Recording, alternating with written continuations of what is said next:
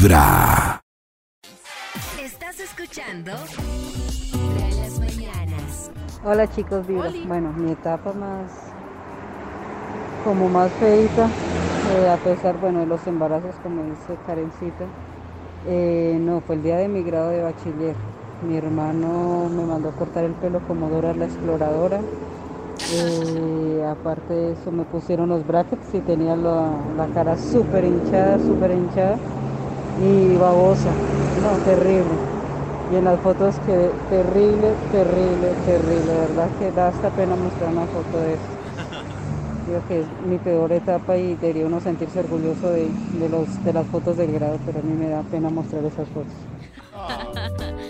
Qué pecado. Pero hablando del bozo de Lulo, que también decía ella, o sea, es que claro, en un niño se ve feo y tal, pero en una niña también es como, no, eso no les parece, no les? ¿Peor? Ay. No, una niña con bozo de Lulo. Sí, pues es que es... Oh. Que, que hay el mismo mi dilema, ¿no? Yo he visto, bozo, ¿Qué voy a hacer? yo he visto muchas niñas que, pues, que están en, eh, también en la etapa de la adolescencia, pero creo que también para los papás el dilema es, debería...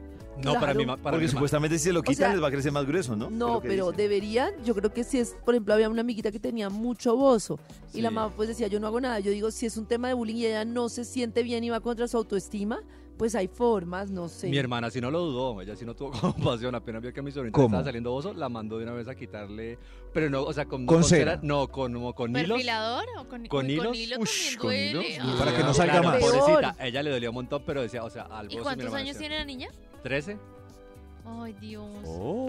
Pero es que era eso, o sea, como que la manda al sea, colegio con el bozo con toda. o que le Se lo tiñe. No, pero con Agua el, oxigena. El bigote Claro, mono. con, con el bozo mono. No. Creo que es mejor pelilo. Desde muy Además, temprano hablándote directo al corazón. Esta es Vibra en las mañanas. Esta es Vibra en las mañanas. Hola, yo escucho Hola. Vibra. Soy Patricia. Y bueno, les cuento. Una de las peores épocas para mí fue mm, la pandemia. Em, yo tenía el pelo largo y en una de esas, mirando en Instagram Ay, eh, una técnica para cortarse el pelo, Ay, no. que era cogerse una moña, em, como, o sea, agacharse, cogerse una moña Ay, yo la hago. y, mm, y cortarse el pelo, cortarse la parte de la moña. Yo lo hice así y no, pues claro, cuando me suelto el pelo, había quedado recortico y retrasquilado Ay, no. y la parte de adelante me quedó como un capul, pero como a media frente. No, mejor dicho, la trasquilada fue tenaz, tenaz, casi que ni me podía coger el pelo. Me sentía Ay, no. terrible, me sentía eh, no preocupada porque pues decía, bueno, el pelo crece, mi esposa me dijo, tranquila que el pelo te crece, pero no, o sea, yo decía, qué error tan garrafal porque me hice esto. Y, y bueno, pues aparte de eso, eh, me sentía como la chimotrufia, o sea, de verdad, así, así como la chimotrufia. Y, y bueno, en esa época también me salió una alergia, un brote. y no, fatal, fatal, fatal. Les voy a mandar una foto que encontré.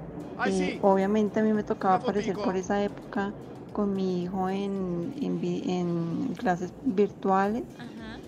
Entonces trataba como de no, no aparecer, pero no, fatal, fatal. El pelo me, pues obviamente me creció Ay, no. varios meses después. Me fui a la peluquería, apenas abrieron las peluquerías a tratar de que me, me Emparejaran. emparejaran el pelo nuevamente, pero no, no les recomiendo que, que se corten el pelo hacia adrede. Mejor vayan a una peluquería que los expertos saben Pero mejor. eh, ella nos mandó la foto y sí se le ve raro el pelo, ¿cierto? Tranquila, es, Sí. que, es que lo hizo muy corto. Yo uso esa técnica de la Oh. moña arriba o la partida hacia abajo. Pero eso uno va cortando, mejor dicho, un milímetro. Es como que las mujeres se encarnizan, ¿no? Es como, sí. Claro, y si cortas mucho, cuando la sueltas, pues va a quedar terrible.